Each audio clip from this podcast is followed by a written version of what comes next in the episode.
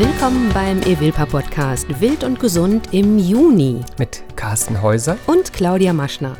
Wir wollen mit euch fit durch das ganze Jahr und zwar mit essbaren Wildpflanzen.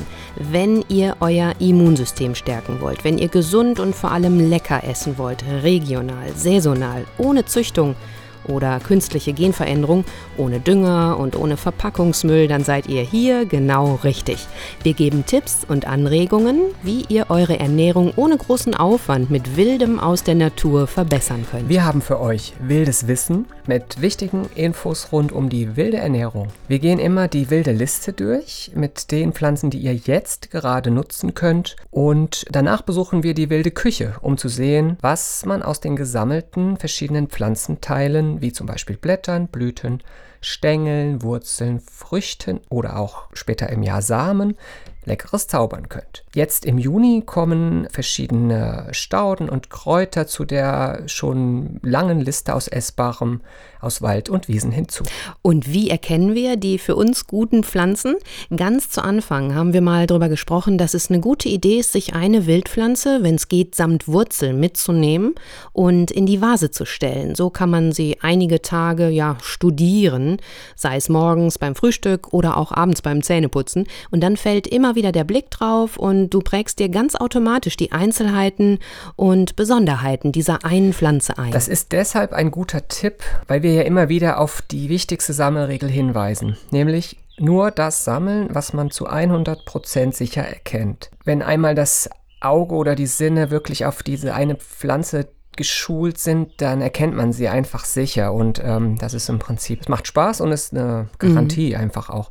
Und es gibt bei den Wildpflanzen, die wir bei Wild und Gesund empfehlen, eindeutige Unterscheidungsmerkmale zu giftigen Pflanzen. Oft besteht aber auch gar keine Verwechslungsgefahr, weil alle Pflanzen der, dieser Familie essbar sind, wie wir es zum Beispiel im Mai bei der Unterfamilie der Labkräuter vorgestellt mhm, haben. Bei der Gattung Labkräuter, genau. Eine Pflanzenfamilie, die dagegen nicht ganz so einfach ist, das ist die Familie der Doldenblütler. In meiner Vase steht zum Beispiel ein schöner Wiesenkerbel von der letzten Fahrradtour. Der hat sich über Nacht in Wasser gestellt, wunderbar erholt vom Transport. Und der Wiesenkerbel mit seinen weißen Doppeldolden gehört nämlich in diese Pflanzenfamilie. An den Blüten, an den strahlenförmigen Dolden erkennt man sie jetzt, aber es ist ganz wichtig, auf alle Details zu achten, weil wir da extrem giftige Arten in der Familie haben. Zum Beispiel den Schierling oder die Hundspetersilie. Und da kann eine Verwechslung tatsächlich tödlich sein. Und deshalb holen wir jetzt den Experten dazu mit seinem wilden Wissen. Dr. Markus Strauß ist Biologe, Geologe und Geograf, Autor vieler Bücher über Wildpflanzen und er ist Dozent. Wir haben uns wieder auf technisch wundersame Weise zusammengeschaltet. Hallo Markus. Hallo, grüße dich Claudia. Als Anfänger in Sachen Wildpflanzen dachte ich damals, Hilfe, jetzt muss ich noch Botaniker werden. Ich will doch einfach nur was sammeln. Und da ging es nämlich darum, sich mit den Pflanzenfamilien auseinanderzusetzen. Und das erschien mir auf den ersten Blick so schrecklich theoretisch und eigentlich zu fachlich für das, was ich meinte, so als Laie wissen zu müssen. Aber du merkst ja dann wirklich schnell, wie hilfreich das beim Erkennen der Pflanzen ist, ihre Gemeinsamkeiten zu sehen. Denn darum geht es ja bei den Pflanzenfamilien. Ganz genau. Aus diesem Grund hat der Karl von Linné einfach aus der Ähnlichkeit der Gestaltung der Blüten heraus diese systematische Botanik, in der die Familien ja die größte Rolle spielen für uns, ja entworfen. Das ist ja ein Modell, ein menschliches Modell. Aber das ist eben sehr, sehr hilfreich, um aus dem grünen Durcheinander, was man so auf den ersten Blick vor sich hat, eben da Ordnung reinzubringen. Mhm. Und ich habe ja für die Ausbildung das ganze System etwas vereinfacht. Wir nähern uns jetzt ja nicht als Vollblutbotaniker, wie ja. du schon richtig gesagt hast, der Pflanzenwelt, sondern mit der Absicht, uns daraus auch zu ernähren. Und da gibt es ja von vornherein, kann man sich da einfach auf ein paar Familien konzentrieren, die eben besonders lohnend sind. Und man muss auch über ein paar Familien Bescheid wissen, die besonders risikoreich sind. Mhm. Und wenn man damit anfängt, kommt man eben schnell in diese Logik rein und tut sich dann auch leichter. Sodass wir uns irgendwann auch gut merken können, Lippenblütler zum Beispiel mit den duftenden Küchenkräutern, ja. äh, da sind keine Giftpflanzen für uns dabei. Oder auch bei den Rosengewächsen, zu denen ja die meisten Obstsorten gehören, dass es da eben keine Giftpflanzen gibt. Genau. Anders ist das dann bei den Doldenblütlern und damit komme ich zurück auf meinen Wiesenkerbel hier in der Vase. Der blüht jetzt im Juni schön, aber nur an der weißen Doppeldolde könnte ich ihn nicht eindeutig erkennen. Die Verwechslungsgefahr ist bei der Pflanzenfamilie sehr groß und kann dann auch gefährlich sein. Heißt das denn für den Anfänger lieber komplett meiden? Ja, also wer sich jetzt besonders unwohl fühlt, kann man auch sagen, man lässt es mal komplett sein mit diesen mhm. doppelten Dolden, weil wir haben ja nicht eine Hungersnot und eine Not an Pflanzen gemeinhin. Wir haben ja so eine reiche Auswahl auch an Kreuzblütlern, an Lippenblütlern, an der Brennnessel, an bei den Lauchgewächsen und so weiter. Also wir haben ja wirklich eine große Auswahl. Aber natürlich, es gibt da ein paar super leckere und wir alle haben ja schon gerne mal Möhre und Sellerie und sowas gegessen. Das ist ja auch Doldenblütler. Man nennt die ja vereinfacht Doldenblütler, obwohl mhm. die alle eine doppelte Dolde haben, um es korrekt zu sagen.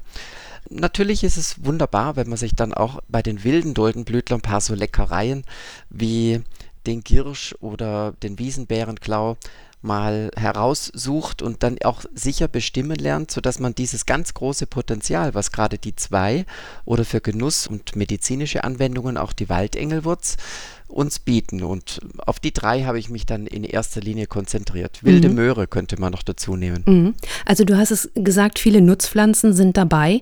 Und bei den wilden können wir vielleicht sagen, dann wirklich im frühen Frühjahr ganz meiden. Ja. Du hattest mir ja ein sehr hilfreiches Buch da auch empfohlen, Rita und Frank Lüder, Doldenblütler mit 130 Seiten. Ist das ein kleines, kompaktes Buch, mhm. das man gut mit rausnehmen kann. Da weisen sie auch im Vorwort darauf hin, dass man nach und nach zwar erfahrener wird, aber dass es trotzdem für eigentlich fast jeden Grenzen des sicheren Erkennens gibt, nämlich zum Beispiel in fremden Gebieten und eben im frühen Stadium. Also wenn nur die Blattrosette am Boden mit mehrfach gefiederten Blättern zu sehen sehen ist, dann Vorsicht, Finger weg. Ja, absolut. Ne? Weil manche kommen dann so mit einer etwas aus der Unwissenheit überheblichen Leichtigkeit heran und ja. sagen, ja, den Schierling, den erkenne ich doch immer, der hat doch rote Flecken am Stängel, wie wenn man das nicht der wüsste. Der gefährliche, ne? ja. Aber im April hat noch keine einzige Pflanze so einen Stängel, mhm. sondern einfach nur unten ein paar Blätter. Und April oder Mai sind gerade die Monate, wo wir alle voll auf dieses Grün abfahren und genau dann reichlich pflücken möchten.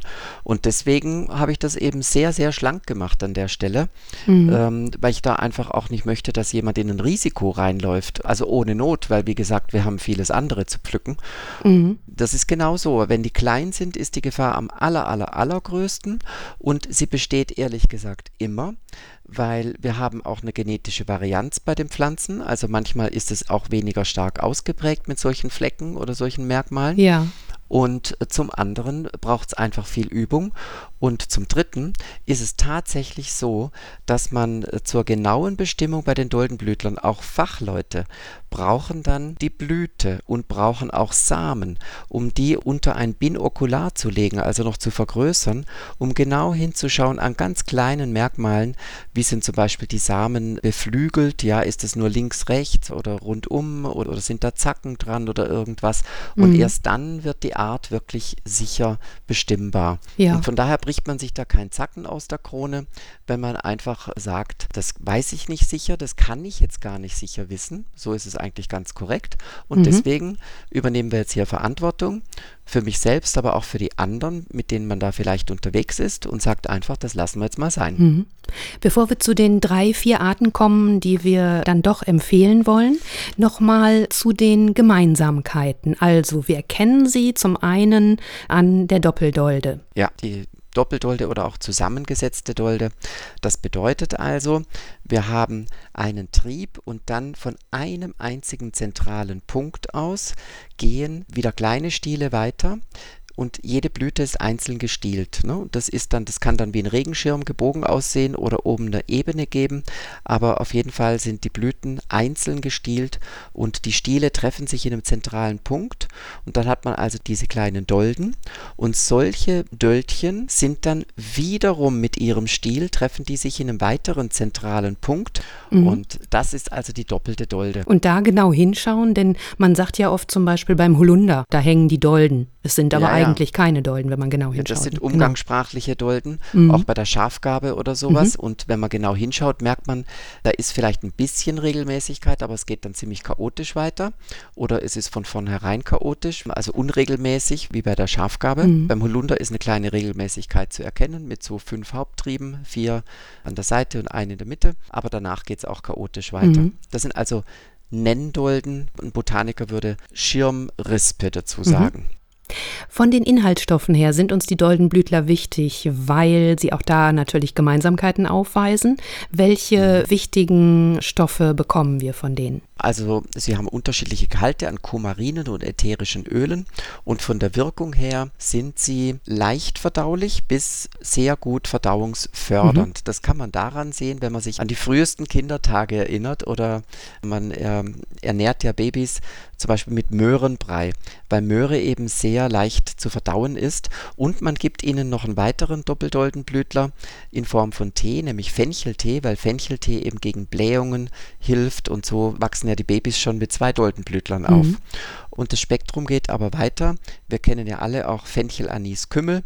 Diese Gewürze, so Brotgewürze oder Kerbel, Koriander und solche Sachen gehören noch dazu, die ja auch in Brot verbacken werden, sodass das leichter verdaulich wird oder auch diversen Speisen zugesetzt werden oder auch in Digestivs, also Getränken, die man nach dem Mahl zu sich nimmt, beigesetzt sind oder aus denen Auszüge hergestellt werden, wie die bekannten Jägermeister bei uns oder Fernet Branca und ähm, Schwedenbitter, Chartreuse und so weiter. Da stecken überall ganz viele Doppeldoldenblütler drin.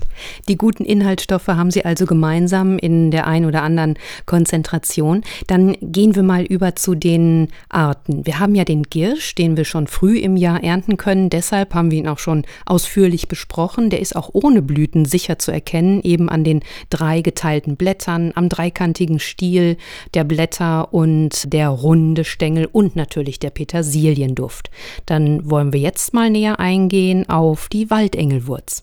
Das ist so erfahrungsgemäß eine etwas anspruchsvollere Pflanze, aber wenn man jetzt eben ein bisschen fleißiger ist beim Lernen und sich so einen ganzen Katalog an Merkmalen auswendig lernt oder im Buch nachguckt und dann wirklich an der Pflanze diese ganze Liste abarbeitet, dann ist man aber auch wirklich ganz sicher bei der Waldengelwurz angekommen. Drei, vier ganz sichere Merkmale, ne? Ja, genau. Wir Sammler nähern uns der Pflanze ja sehr oft, wenn sie einfach nur Blätter hat. Ne? Noch blüht sie jetzt ja noch gar nicht. Mhm. Man muss zuerst mal sehen, so ein kleines Blättchen ist immer nur ein Teilblatt. Und wenn man das gesamte Blatt anschaut, das kann sehr groß und ausladend werden. Das kann auch 50, 60 Zentimeter vom Zentrum der Pflanze nach außen stehen. Meistens muss man es ein bisschen freilegen, weil das wächst an einem feuchten Ort, wo viel Getümmel wächst, wie das Mhm. kann auch Weidenröschen benachbart sein, Brennnesseln, Himbeeren, irgendwas. Wenn man das mal ein bisschen wegmacht, dann sieht man, der Gesamtumriss um die gesamte Blattspreite der Waldengelwurz, das bildet ein großes Dreieck. Und die Blätter sind zwei- bis dreifach gefiedert. Und das bedeutet, die Mittelrippe des Blattes, von der ausgehend gehen die Fiedern erster Ordnung weg. Und von der Achse dieser Fiedern erster Ordnung gehen wieder die Teilfiedern zweiter Ordnung weg. Und so im zentralen unteren Bereich zur Pflanzenmitte hin, da sieht man es häufig, aber es ist nicht zwingend notwendig, dass sich die Fiedern zweiter Ordnung nochmal zu Fiedern dritter Ordnung aufgliedern. Und wir hatten uns beim Sammelspaziergang ja ein Blatt einfach mal auf den Weg gelegt und ausgebreitet. Da konnte man wirklich diese Dreiecksform wunderbar sehen. Mhm. Das hilft eben, wenn man so einen Kontrast, weil grün vor grün, da kann man das manchmal nicht so Ja. gut erkennen. Man kann auch eine Jacke oder einen Pullover drunter schieben, dann hat man den Kontrast auch und das Blatt bleibt noch bei der Pflanze. Und wenn man dann mal auf die Rückseite vom Blatt schaut, da wo die Achsen der Fiedern erster Ordnung entspringen, an der Mittelrippe abzweigen, da sind oft so auberginefarbene Kringel zu sehen. Die sind nicht zwingend da, aber sie sind oft da. Und wenn man dann wieder von vorne schaut, also die Teilblätter kann man sagen, die sind breit lanzettförmig angelegt. Der Blattrand ist gesägt. Es ist eine dunkelgrüne Blattfarbe Und was jetzt wieder sehr markant ist, ist, wenn man von oben drauf schaut, ist die sogenannte Dachrinne. Damit ist gemeint, dass auf der Blattstiel hat auf der Oberseite zwei ganz, ganz markant ausgeprägte Kanten und unten herum ist er dann eben rundlich wie eine Dachrinne, mhm. aber gefurcht ist er nach wie vor. Also das ist wie wenn zwei aus statischen Gründen, weil das Blatt ja so weit ausladend sein kann, sind da, ein Architekt würde sagen, da müssen wir jetzt zwei Stahlseile spannen. Wenn es nass ist, ist ja große Hebelwirkung.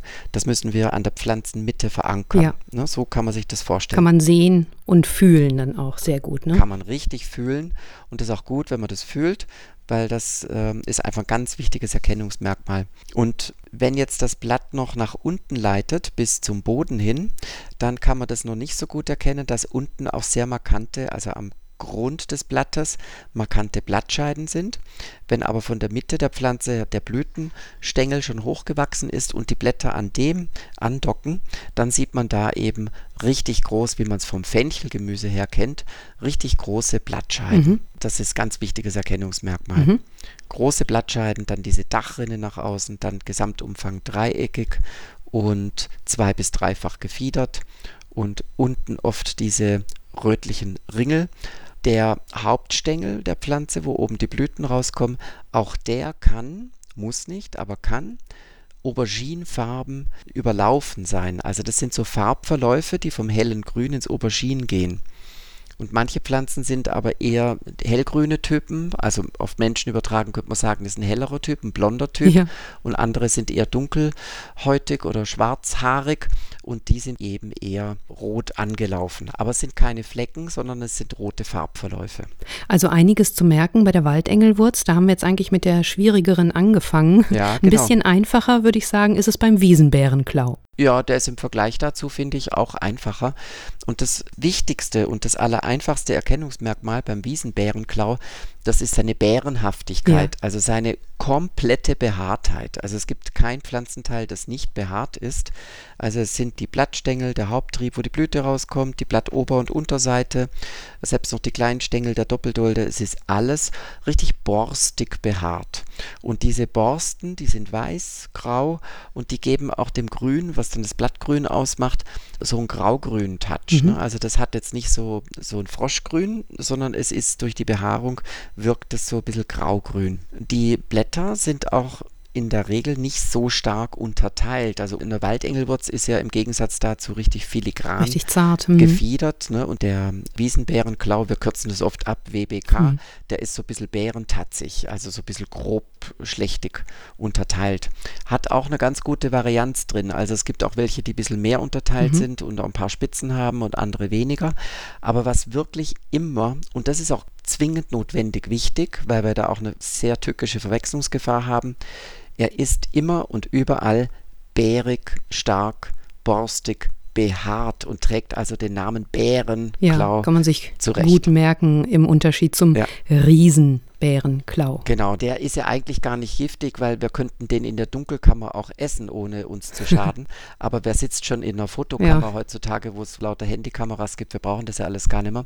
Aber Scherz beiseite, das ist phototoxisch. Ja, also der Saft um mit dem hm. Sonnenlicht zusammen, das hm. macht die, die Giftigkeit, die eigentlich keine ist, sondern das verursacht Brandblasen. Man kann hm. sich unglaublich stark daran verletzen weil das wirklich ist, wie wenn man sich in heißes Wasser oder heißes Öl sogar über den Arm gegossen hätte. Wenn der mhm. Pflanzensaft eben auf die Haut kommt und mit Sonne reagiert, muss man wirklich super vorsichtig sein.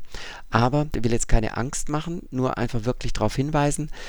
Es ist im späteren Sommer ja sowieso leicht zu erkennen, weil Riesenbärenklau mit R ja. wird wirklich riesig, drei, vier Meter hoch, dann mhm. ist es eh einfach. Aber April, Mai bis in Juni rein ist er noch gar nicht so riesig. Und dann erkennt man es daran, dass er eben im Unterschied zum Wiesenbärenklau keine Haare hat. Ich sag's jetzt mal so raus, weil wenn man mit der Lupe rangeht, sind da ein paar Haare. Aber sie sind, wenn man jetzt ohne Lupe unterwegs ist als Sammler und einfach mit den Augen guckt, sieht er unbehaart aus. Es ist wirklich markant anders. Und das ist ja wichtig. Außerdem sind die Blätter sehr spitzig äh, organisiert, also die sind viel spitziger und es ist auch so ein Froschgrün. Weil die Haare fehlen, kommt das eh schon grüner raus, aber er hat von sich aus auch also ein Grün mit mehr Gelbanteil. Ne? Aber das Allermarkanteste ist, dass diese borstige Behaarung komplett fehlt. Ja, und die letzte im Bunde, die du empfehlen würdest, habe ich hier leider auf meinen Spaziergängen noch nie gesehen, ist eben die wilde Möhre. Ja, dann solltest du die mal ansiedeln. also wenn du irgendwo eine trockene Böschung hast oder so verdichteter Boden oder ein Wegrand oder sowas oder im Garten eben auch so sowas, eine trockene, sonnige, also es braucht volle Sonne, ähm, mhm. dann ist es wirklich lohnenswert, vielleicht in Gesellschaft mit Wegwarte oder mit Nachtkerze, die ja dann gelb blüht. Das sind einfach tolle Gemeinschaften. Oder Natternkopf passt da gut dazu. So kann man auch in der Gartengestaltung wunderbare sonnentrockene Stellen mit so Naturstauden bevölkern und ist eben alles noch essbar. Also die mhm. wilde Möhre ist im Zweijährig, ist also keine komplette Staude sozusagen, sondern im ersten Jahr macht sie unten eine bodenständige Blattrosette auch mit so graugrünen Blättern und kommt dann im zweiten Jahr, wird sie dann richtig schmuck. Da kommt sie dann hoch und äh, blüht eben mit diesem trichterförmigen, sehr charakteristischen Doldenblütenstand. Und der, wenn er verblüht hat, kringelt er sich so ein bisschen ein, wird so zum Vogelnest. Und weil die mhm. Möhre untenrum ja diesen Kranz an Hüllblättern hat, das sieht wirklich super attraktiv aus. Also als Samenstand eine Augenweide und eine Zierde für einen Garten. Und ähm, man kann also die Samen auch sehr gut sammeln und leicht anmörsern und damit das Möhrengemüse mit den Kulturmöhren Aufwerten. um Längen möhriger schmecken lassen. Also das ist, oder auch als Brotgewürz oder Kuchengewürz für die Schweizer Rüebli-Torte ist das einfach ein wunderbarer Genuss. Diese vier könnt ihr euch vornehmen, aber lasst sie euch zeigen, schaut sie auf Bildern an, stellt sie euch ab und zu in die Vase, wenn ihr sie irgendwo findet. Achtet auf die genauen Unterscheidungsmerkmale Merkmale zu den giftigen Verwandten. Danke für diesen Ausflug in die Botanik, Markus. Zur ersten Orientierung in Sachen Wildpflanzen schaut auf jeden Fall im Internet auf die Seite ewilpa.net. Da findet ihr Infos und Tipps zur wilden Ernährung, zu essbaren Wildpflanzenparks und zu Dr. Markus Strauß. Vielen Dank, Markus, und ja, bis zum nächsten Mal. Ich danke dir auch und wünsche euch einen schönen Sommer. Nicht nur die Doldenblütler zeigen ihre Blüten jetzt, es gibt natürlich noch viele andere zu sammeln, zum Beispiel die Wildrosen oder die weißen Blütentrauben vom schwarzen Holunderbusch. Die leuchten oft an Waldrändern, die strahlen so richtig in dem grünen Laub und es ist deshalb schon von weitem zu erkennen, wo ein Holunder steht.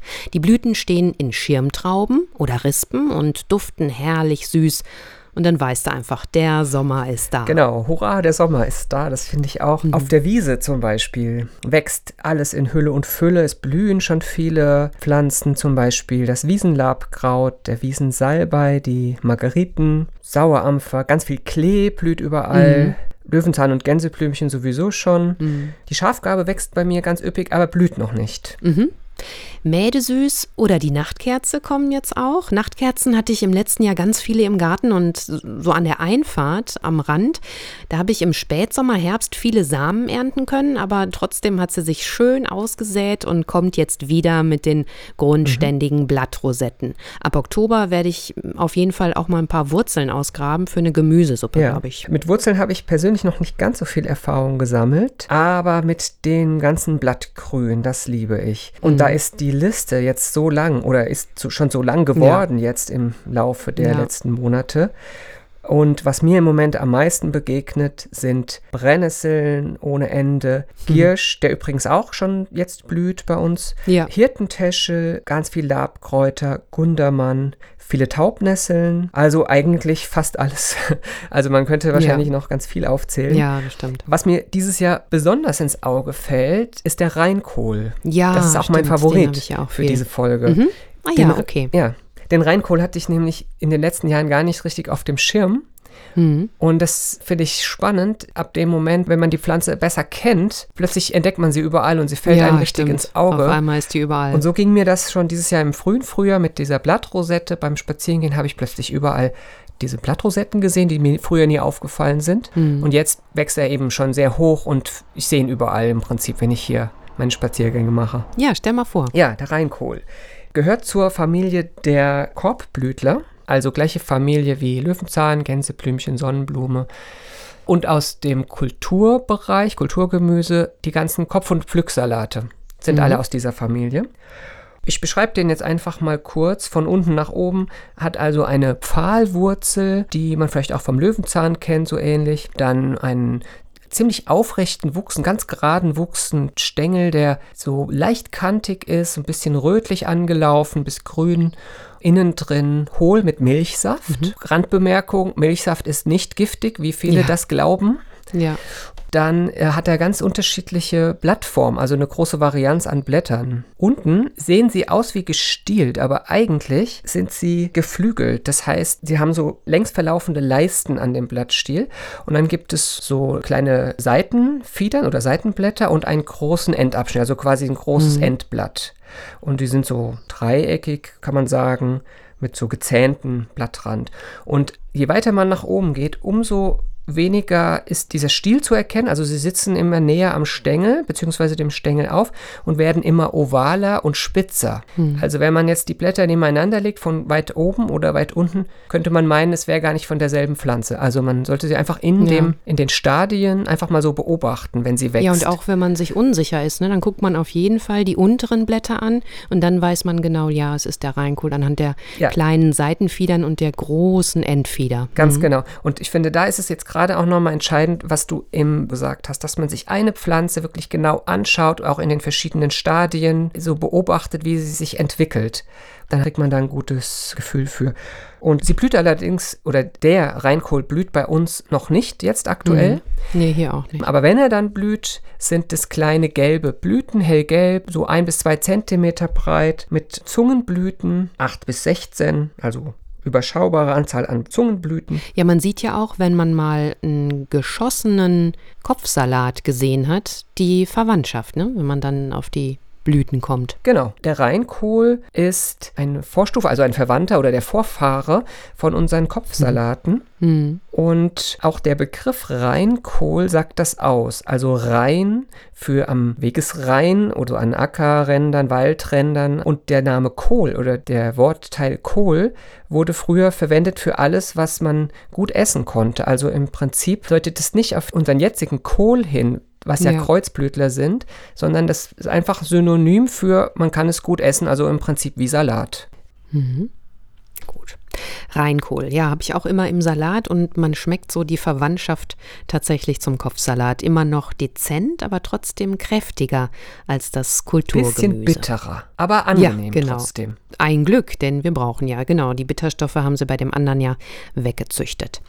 Und mein Juni-Favorit ist auch ein Korbblütler, die Gänsedistel. Wir haben verschiedene Arten, die Ackergänsedistel, Kohlgänsedistel oder auch raue Gänsedistel, aber alle sind essbar und deswegen sage ich mal einfach, wurscht, welche man jetzt genau vor sich hat. Die Gänsedistel ist so ein richtiges Wildgemüse, weil ihr viel davon bekommt. Sie wächst nämlich üppig und ist leicht zu sammeln an Feld- und Wiesenrändern. Und ja, ab jetzt geht das so los. Wir haben so sieben, acht Monate haben wir was davon. Also richtig eine lange Erntezeit. Mhm. Und wenn wir einen Herbst mit feuchter Witterung bekommen, dann kommen die sogar nochmal. Dann gehen die Samen vom Sommer nämlich nochmal auf. Und was schön ist, die Pflanzen werden nicht faserig so hart zum Schluss der Vegetationsphase, sondern die bleiben bis in den späten Herbst saftig und mhm. weich. Es sind einjährige Pflanzen, die werden fast einen Meter hoch, 90 Zentimeter, einen Meter ungefähr, sind oft stark verzweigt, wenn sie den Platz dafür haben. Die Stängel werden in dem Fall dann daumendick. Und wenn der Standort aber eher mager ist, dann sieht man das natürlich auch der Pflanze an. Die hat dann eher dünneren Stängel und wenig Laub. Ja, woran erkennt ihr sie? Die Oberseite der Blätter ist glänzend, dunkelgrün und die Unterseite eher so silbrig grau. Die Blattränder sind gezähnt, ja, wie Dornen sind diese Auswüchse, aber die sind ganz weich, sodass man sie ohne Probleme anfassen kann. Und äh, daran sind sie schon mal gut ja, zu das, erkennen. Äh, das fand ich auch überraschend. Die sehen so mhm. dornig aus, aber fassen sich ganz angenehm an. Ja, genau. Aber das beste Erkennungsmerkmal, die Blätter umkragen den Stängel, haben wir beim Sammelspaziergang immer gesagt. Sie haben also keinen Stiel, sondern umfassen den Stängel fast ganz, wie so eine Manschette, könnte man sagen. Später die Blüten sind auch gelb, circa Zentimeter groß mit einem bauchig verdickten grünen Blütenboden. Und aus Blättern und Stängel tritt auch Milchsaft aus, der sich an der Luft dann braun färbt. Und damit sind wir nämlich schon bei den Inhaltsstoffen. Das sind etwas Bitterstoffe, Kautschuk im Milchsaft nämlich, Eisen, Vitamin C und viele Mineralien und Spurenelemente. Und wir verwenden nachher in der Küche dann Stängel, Blätter und Blüten. Dann reiche ich noch die Inhaltsstoffe des äh, Reinkohls auch noch nach. Mhm. Da sind nämlich auch Bitterstoffe natürlich drin. Klar, gehört ja auch zu der gleichen Pflanzenfamilie. Schleimstoffe, Mineralstoffe, Spurenelemente und in der Wurzel Inulin, also ein Ballaststoff, ein löslicher. Mhm. Was ich auch jetzt finde, was deutlich wird an diesen Pflanzen, die wir vorgestellt haben, dass es sehr unterschiedlich ist, wann und wo man welche Pflanzen viel vorfindet. Ja. Zum Beispiel, ich sehe hier gar nicht, gar nicht viel Gänsedisteln. Ja dafür Unmengen von anderen Pflanzen, die ich auch vorhin schon erwähnt habe. Das ist vielleicht das Besondere, dass wenn man von heimischen Wildkräutern oder Wildpflanzen spricht, jeder natürlich in seiner Heimat oder an seinem Ort, wo er lebt, oder schauen sollte, was dort einfach ja. wächst und man das nicht so ganz verallgemeinern kann. Ja, und die Erfahrungen sammeln muss, genau. Was haben wir also in diesem Monat Neues in der wilden Küche? Außer unseren wilden Zutaten zum Salat, zu Beilagen oder fürs Mixgetränk, das empfehlen wir ja immer, weil wir roh die Vitamine und Nährstoffe am besten bewahren. Aber jetzt gibt es was von Disteln. Nachdem wir nämlich den Tipp bekommen haben, die Wurzeln zu probieren, habe ich das auch mal gemacht. Disteln ja. sind ja mhm. ne, schön anzusehen, aber zu viele will ich dann doch nicht haben im Garten. Also nach dem Rausrupfen die Pfahlwurzel abgeschnitten Bei einer kleinen Distel hat die Wurzel ja also höchstens 10 cm, also braucht man schon eine Handvoll davon. Die Erde wird natürlich abgeschrubbt, in Stücke oder in Scheiben geschnitten und dann zu Zwiebeln und Pilzen in der Pfanne angebraten und schmeckt tatsächlich ähnlich wie Pastinake. Das ist nicht für jeden was, aber gebraten in der Kombination fand ich das wirklich sehr lecker. Das hört sich sehr gut an, da läuft einem das Wasser im Mund zusammen. Mhm. Und vielleicht sollte mhm. ich das doch mal probieren. Wobei ich lasse mich meistens inspirieren von dem, was ich finde. Also ich plane da nicht nee. viel. Mhm. Wenn ich einen Waldspaziergang mache, habe ich mir angewöhnt, äh, immer einen Korb mitzunehmen oder eine Tasche. Und zum Beispiel jetzt, gestern oder vorgestern, landeten dann in meinem Korb viele Brennnesselspitzen, dann eben auch der Reinkohl, weil ich auch jetzt mich mit dem ein bisschen beschäftigt habe und Vogelmiere, Taubnesseln und dann habe ich einfach das grob gereinigt und klein geschnitten und mir einen Salat daraus gemacht mit den Zutaten, die ich noch zu Hause ja. einfach so in der Küche hatte. Mhm. Also das favorisiere ich einfach so, diese frischen Salate, die sich immer wieder neu zusammenstellen. Also dass man immer wieder neue Kombinationen ausprobiert. Mhm. Und es ist eigentlich ganz einfach, wenn man zu viele bittere Anteile hat. Knoblauchsrauke ist ja auch dann ein bisschen bitter irgendwann, die, wenn du so viele Blätter hast, ja. dann tue ich einfach noch ein paar Gurkenstücke mehr dazu. Genau, das so ist zum Neutralisieren. Ich finde, das ist immer, das passt dann trotzdem. Ja, so abgerundet sollte ja, das genau. sein. Ja, genau. Mhm. Ja, dann könnte ich was zu den gesammelten ja, Gänsedisteln sagen. Wie gesagt, reichhaltig und im Ganzen zu verwenden, aber die Garzeit ist bei den Pflanzenteilen natürlich unterschiedlich also Blätter und Stängel trennen, Blüten zur Deko abzupfen. Die Dornen an den Blättern braucht man nur abzuschneiden mit der Schere, wenn man es jetzt roh verwenden möchte, zum Beispiel im Salat, hat dann so einen mild würzigen Geschmack, der ist dann dabei. Und für eine Gemüsepfanne schneide ich alles klein, in der Zwischenzeit eine Zwiebel andünsten und dann mit Gemüsebrühe ablöschen und die Gänsedistel, die zerschnittene, dann erst die Stängel und dann die Blätter dazugeben. Nach fünf acht Minuten ist das Gemüse dann schon gar. Und da kannst du ja wirklich ja. alle Varianten machen mit Knoblauch oder mal mit Curry, Chili, mit Sojasauce ja, genau. oder auch ja. dann mit Kokosmilch. Genau. Äh, ganz raffiniert wird es äh, mit dicken Gänsedisteln. Das konnte ich dieses Jahr aber noch nicht versuchen. Das dauert noch ein bisschen, bis die so weit mhm. gewachsen sind. Stängel als Cannelloni ja. in die Auflaufform geben. Oder mit dem fertigen Gänsedistelgemüse könnte man wiederum ausgehöhlte Paprika füllen und im Backofen in einer Auflaufform garen.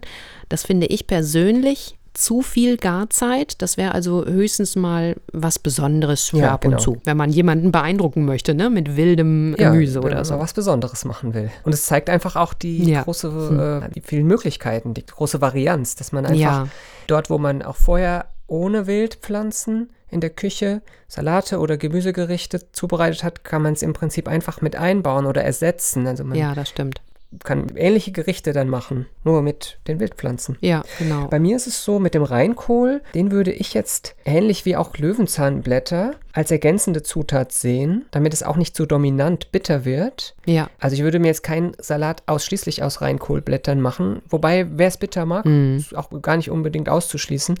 Aber für die meisten ist es vielleicht eher sinnvoll, das zu mischen mit anderen Zutaten. Und worauf ich mich freue, ist dann auch auf die Knospen und Blüten. Wie gesagt, die sind jetzt bei uns noch nicht da, aber auf die freue ich mich auch, mhm. weil äh, gerade die Knospen also einfach abpflücken und auch gut als Topping für einen Salat nehmen. Mhm. Ich habe jetzt auch angefangen, bei jedem Spaziergang so eine Handvoll Rosenblüten zu sammeln. Die kommen ah ja. mhm. auf den Schrank zum Trocknen, auf eine Zeitung oder auch direkt in den Tee. Ein Esslöffel auf eine große Tasse habe ich so ausprobiert. Ja. Das schmeckt ganz intensiv, ja, rosig, kann man gar nicht anders sagen. Oder eben in eine Teemischung noch mit dazugeben. Ich habe was ähnliches gemacht mit Taubnesseln. Ich habe Taubnesselblüten gepflückt und getrocknet. Mhm. Ja. Auch die Rosenblüten funktionieren als Kaltauszug, genau wie die Holunderblüten. Da nehme ich drei große Rispen, über Nacht in einer Wasserkaraffe im Kühlschrank und das ist so lecker. Als Variante könnte man es dann auch mal in Apfelsaft einlegen. So habe ich das früher gemacht, aber jetzt brauche ich diesen Apfelsaft oder diesen süßen Geschmack gar nicht mehr, sondern freue mich da wirklich an diesem leckeren Holunder-Geschmack, ja. an dem frischen. Hört sich gut an. Ich habe letztens mal äh, Waldmeister in Traubensaft eingelegt über Nacht weil ich was Antialkoholisches mhm. für die Kinder machen wollte, was ihnen auch gut schmeckt. Und das kam sehr gut an. Zum wilden Schluss haben wir ein paar Eindrücke aus dem gerade eröffneten Evilpa Mönchengladbach. Über ein Jahr hat Maike Koppmann mit vielen Helferinnen und Helfern hier mitten in der Stadt im Stadtteil Untereigen geschuftet und geackert im wahrsten Sinne des Wortes. Geträumt, geplant und vorbereitet hat sie ja noch viel länger. Und jetzt ist hier tatsächlich der erste innerstädtische essbare Wildpflanzenpark Deutschlands entstanden. Das heißt, wir stehen vor einem Gelände, das ist umgeben von ja, mehrgeschossiger Wohnbebauung und anders als zum Beispiel im ersten Evilpa in Bayern gibt es hier einen Zaun und eine Mauer drumherum. Wir stehen vor einem zwei Meter hohen bunt bemalten, ziemlich breiten Eisentor. Das bedeutet, es gibt offizielle Öffnungszeiten, aber zu denen ist der Eintritt dann frei. Denn auch hier geht es beim Evilpa um den Gedanken einer modernen Allmende, also etwas, das den Menschen gemeinsam gehört. Reingehen. Das bunte Tor, auf dem steht Evilpa Mönchengladbach. Und jetzt stehen wir auf einem Gelände, das ist ungefähr halb so groß wie ein Fußballplatz. Ja, es war eine Brachfläche.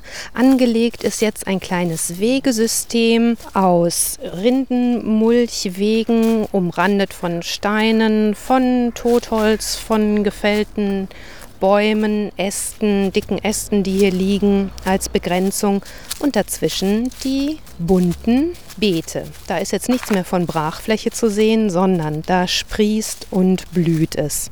Der Klee wächst besonders üppig. Dazwischen eine wilde Möhre mit der wunderschönen Blüte, roter Klee, Büsche dazwischen, auch Gräser immer wieder.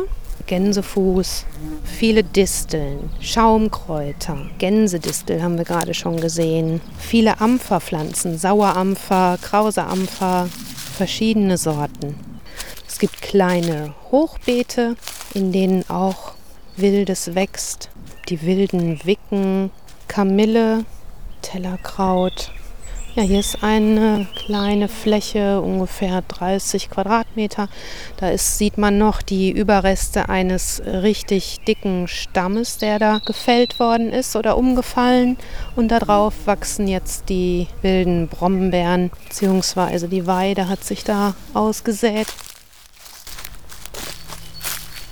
Obstbäume wurden gepflanzt, auch Sträucher wurden gepflanzt, Aroniabeeren, Bombeeren, die Heckenrose, den schwarzen Holunder, Weißdorn, Felsenbirne und Eberesche hat sie gepflanzt. Rund um das Gelände sind die Gartenabfälle des benachbarten Kleingartenvereins aufgeschichtet zur Totholzhecke. Die werden hier gut verwendet. Es gibt rechts an der Mauer eine Tauschecke. Das war mal als Pflanzenbörse geplant. Jetzt kann man da Sachen hinstellen, Pflanzen hinstellen, die man vielleicht zu viel hat im Garten und sich dafür eine andere nehmen. Auch Samen natürlich. Es gibt ein kleines Häuschen, ein mehrgeschossiges Insektenhotel mit ganz vielen Fächern und Lücken und kleinen Höhlen, die die Insekten sich hier suchen können, um darin zu wohnen. Es gibt unheimlich viele Pflanzen zu entdecken. Fast 200 hat Maike gefunden und schon praktisch katalogisiert, hat sie in eine Tabelle geschrieben, um einfach mal zu wissen, was habe ich hier alles. Vielleicht hat sie auch irgendwann aufgehört zu zählen. In der Mitte eine riesige Kräuterspirale, die ist jetzt kürzlich erst angelegt worden. Aus Steinen, bunte Flaschen, Mulch, Erde, Pflastersteine, alte Dachziegel umranden das Ganze in einer Spirale, die an der Spitze dann eine alte Baumwurzel hat mit einer bunten Glaskugel drauf. Das sieht sehr schön aus. Im Evilpa verteilt finden wir die typischen Hinweisschilder mit Informationen zu den Pflanzen, zum Gemüse, zu Kräutern, zu Stauden, zu Bäumen, die hier wachsen. Das meiste ist von selber gekommen und Maike Koppmann bringt aber immer wieder neue Pflanzen mit von denen sie hofft, dass sie sich hier ansiedeln, wie zum Beispiel die Knoblauchsrauke, die fehlt ihr noch ein bisschen, hat sie mir gesagt. Ja, Maike Koppmann, erstmal herzlichen Glückwunsch, ganz offiziell. Erschöpft und glücklich an diesem Tag? Ja, vornehmlich glücklich. Das war doch ein langer Weg bis hierhin. Aber rückblickend bin ich unendlich dankbar für diesen Weg, der auch manchmal steinig war. Ne? Steinig auch, weil du letztes Jahr zum Beispiel ganz alleine erstmal da standest. Genau. Monatelang, ne? Ja, ja. Wahnsinn. Von März bis Juni war ich hier äh, komplett mit meiner Tochter quasi alleine, ja. Ihr habt übernommen ein Brachgelände. Ich habe gerade schon gesagt, so ein halber Fußballplatz könnte man ungefähr sagen. Was war dann deine Idee? Wie, wie, wie fange ich da überhaupt an? Was mache ich jetzt? Tja, das ist eine gute Frage. Ich habe hier auch dann manchmal gesessen, habe hier Rotz und Wasser geheult, gesagt, wo fange ich denn jetzt bitte an? Also ungepflügte Ackerfläche. Also muss man sich das wirklich vorstellen. So, und wie fängt man dann an? Ne? Grobe Idee war da. Also mit Markus zusammen habe ich da dann immer eine grobe Skizze verfasst.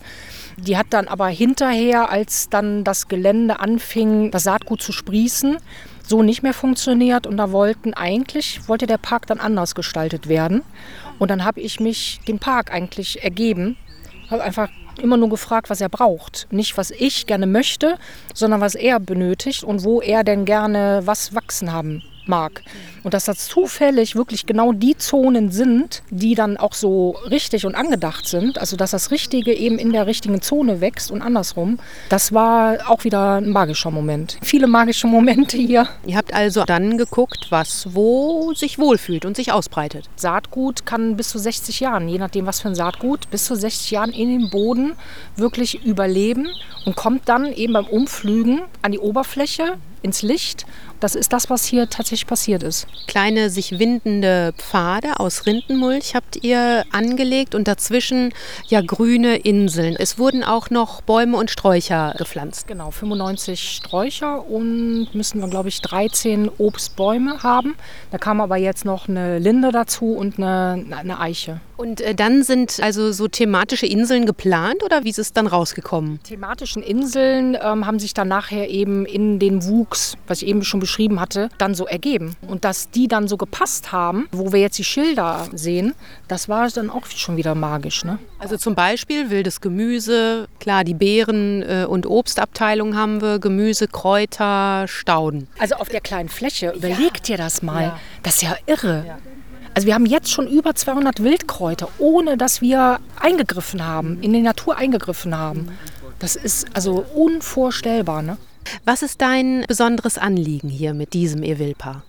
Sobald man das Tor betritt, ist mir ganz, ganz, ganz, ganz wichtig, dass wir, egal welche Religion wir haben, welche Zugehörigkeit, welche Neigung wir haben, was auch immer, dass sobald man hier diesen Evilpa Mönchengladbach betritt, man ist Mensch.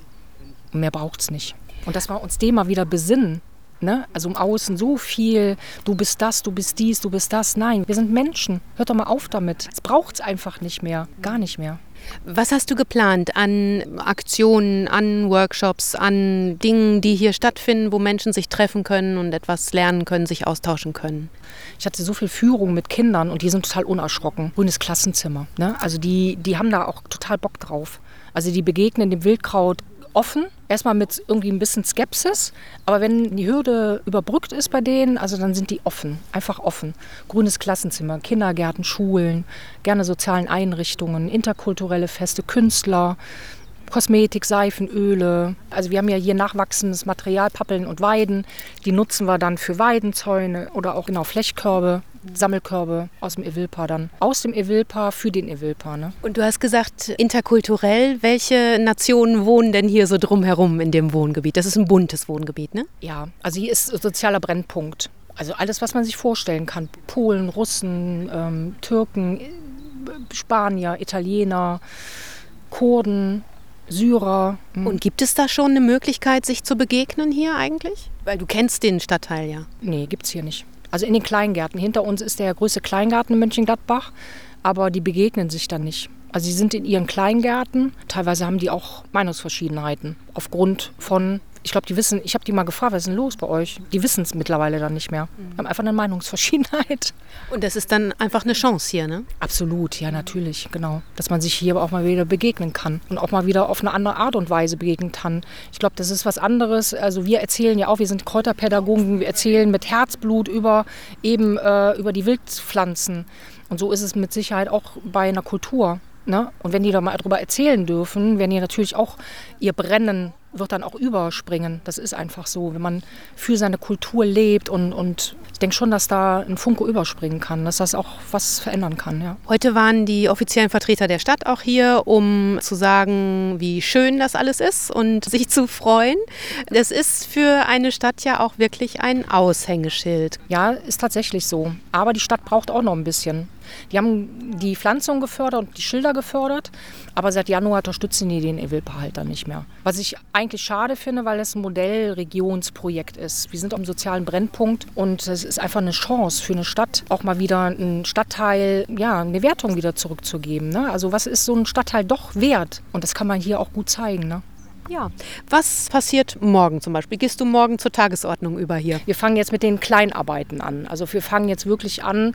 Ich würde gucken, welches Feld braucht jetzt eine Bearbeitung. Also ich würde vorne bei den Heilkräuterbeeten anfangen, bei Hildegard von Bingen beten und gucken, was da ja Platz braucht, damit es wachsen kann ja. Also viel Arbeit, aber viel Freude einfach bei der Arbeit wahrscheinlich. Ja, das ist der Wahnsinn. Also in der Natur zu arbeiten, das ist ja ein Geschenk. Ich komme ja auch aus dem Management. Und wenn du da einmal raus bist oder erkannt hast, das ist nicht mehr meine Welt, und dann darfst du in der Natur arbeiten, dann darfst du mit wundervollen Menschen, also ich hatte ja auch schon Begegnungen mit Menschen, die dann weinend vor mir standen, weil denen so viele, also man, man begegnet einfach der Natur. Das ist, man begegnet auch seinen Wurzeln, seinen Ahnen und so weiter. Passiert so viel. Ne?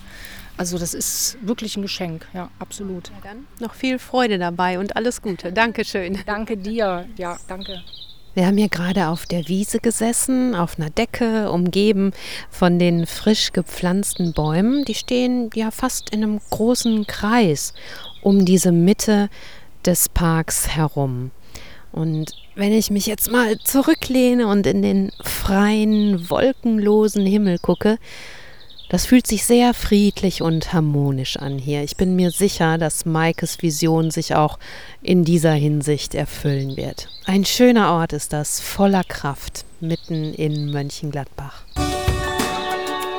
So war es im Evilpa Mönchengladbach. Ein richtig schöner Tag war das. Stimmt. Das war es im Juni von uns. Schönes, wildes Sammeln wünschen wir. Bis zum nächsten Mal bei Wild und Gesund. Da wird es eine eher kurze Sommer-Urlaubsausgabe geben. Wilde und gesunde Grüße, Carsten Häuser und Claudia Maschner.